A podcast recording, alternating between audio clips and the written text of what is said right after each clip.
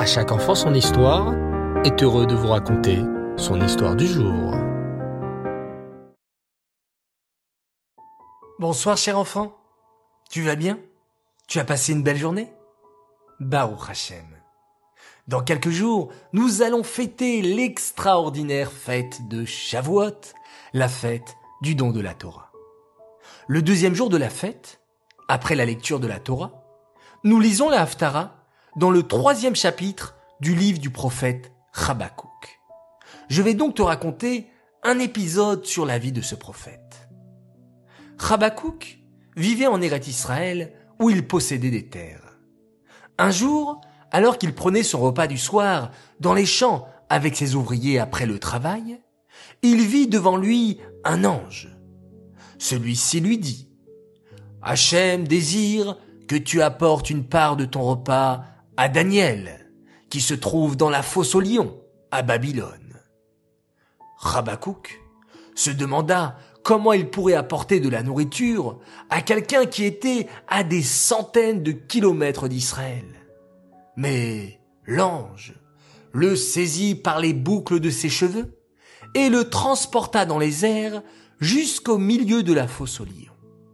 Il arriva ainsi à destination en quelques instants. Il vit là Daniel, entouré de lions, qui étaient accroupis à ses pieds, comme des chiens de garde protégeant leur maître bien-aimé. Les deux prophètes se mirent alors à manger, tout heureux de pouvoir discuter ensemble. Daniel raconta à Habakkuk comment il était venu dans cette fosse aux lions. Lors de l'exil des Juifs de Jérusalem, l'empereur babylonien, Nebuchadnezzar, a fait venir au palais des jeunes gens juifs afin qu'ils le servent. Je me trouvais parmi eux. Je devins bientôt le conseiller privé du puissant roi. Le règne de la Perse succéda à celui de la Babylonie. Je conservai mes fonctions de conseiller privé auprès du roi perse Darius. Les courtisans furent dévorés par la jalousie. Ils cherchèrent une faille pour me dénoncer, mais en vain. J'étais honnête dans toutes mes actions. Ils firent alors signer un décret au roi, qui disait que dans les trente jours à venir, nul ne pourrait adresser ses supplications à un autre que le roi. Il voulait me tendre un piège, sachant que chaque jour, je priais Hachem. Bien sûr, je continuais à prier en direction de Yerushalayim trois fois par jour. Shacharit, Mincha et Arvit. Mes ennemis me dénoncèrent alors au roi, et ils lui demandèrent d'appliquer la punition prévue pour celui qui n'obéissait pas au décret. Être jeté dans la fosse au lion.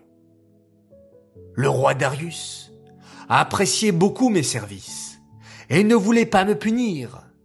Mais les courtisans insistèrent tant qu'il y fut obligé.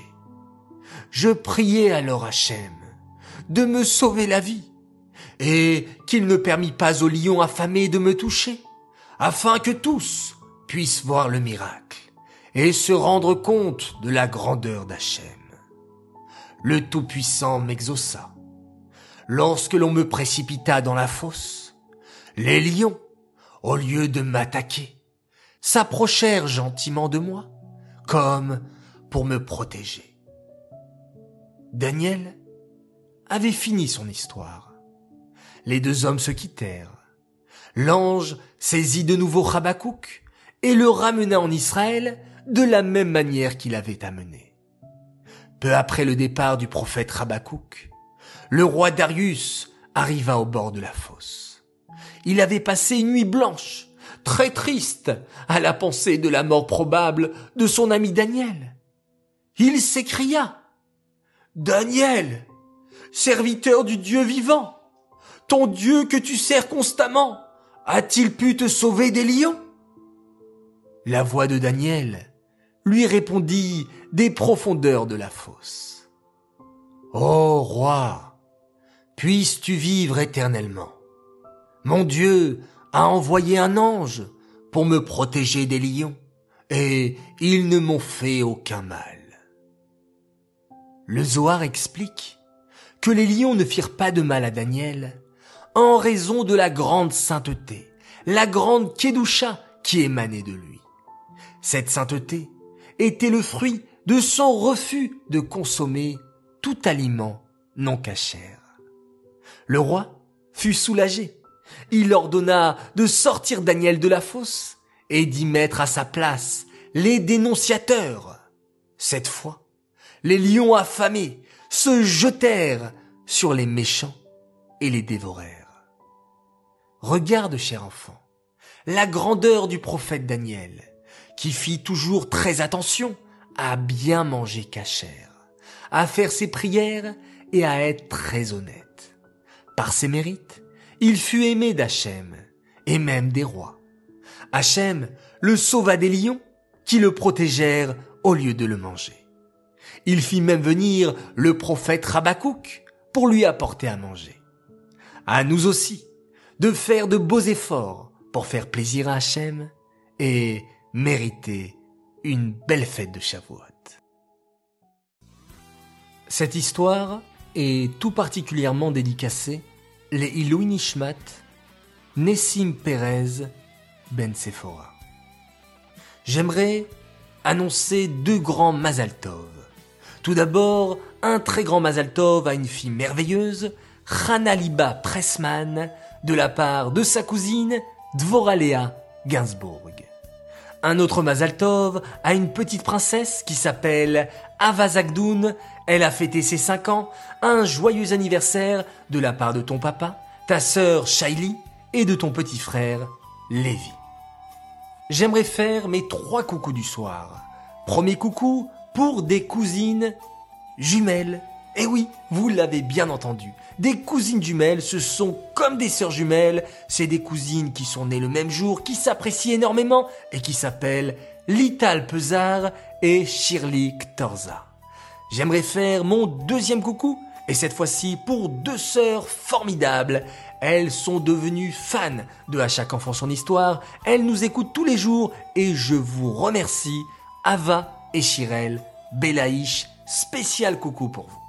Enfin, mon troisième coucou pour deux frères et sœurs très très sympathiques. Ils m'ont fait parvenir un petit audio en mettant une petite mise en scène. À chaque enfant son histoire est heureux de vous donner la réponse de la lacha. C'était très sympathique, c'était marrant. Bravo à vous, Sarah Perle et Ethan Korchia. Les enfants, je vous souhaite à tous de passer une agréable nuit. Faites de beaux rêves et pourquoi pas du prophète Daniel entouré de ces gentils lions. Et nous aussi, nous allons demain nous réveiller comme des lions. Et pour cela, il faut prendre des forces et répéter tous ensemble chez Israël, Hachem Elokeinu, Hachem Echad.